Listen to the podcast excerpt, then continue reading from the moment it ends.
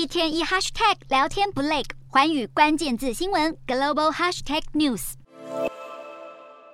日本在二十三日的世界杯赛事中爆冷击败了德国，让日本球迷大为振奋。不过高兴之余，日本想要继续晋级，还有许多硬仗要打，因为接下来要面对的西班牙和哥斯达黎加都是足球强国。不过日本队的教练对于自身的实力还是很有信心。日本下一场比赛会对上哥斯达黎加，而日本能否直接进到十六强，也取决于德国和西班牙的比赛结果。如果日本战胜哥斯达黎加，只要西班牙没有败给德国，就可以确定日本直接晋级。而如果日本和哥斯达黎加平手或是战败，日本则必须要等到最终中文的比赛才能够确定晋级。除了日本外，另一支亚洲劲旅南韩是否能够晋级也很受到关注。不过这条路也不简单，南韩的对手包含葡萄牙、乌拉圭等强国，首场的对手乌拉圭过去曾经拿过两次世界杯冠军。二零一八年的俄罗斯世界杯也拿下了第五名。另外，更让南韩队蒙上阴影的是国家队实力担当的孙兴民，本月初眼窝骨折，虽然他接受了手术，但复健时都必须佩戴面具，恐怕会影响到他的表现。南韩在二零零二年的世界杯曾经夺下第四名，但之后的成绩一直不理想。二零一八年的世界杯倒是出乎意料的打败了德国。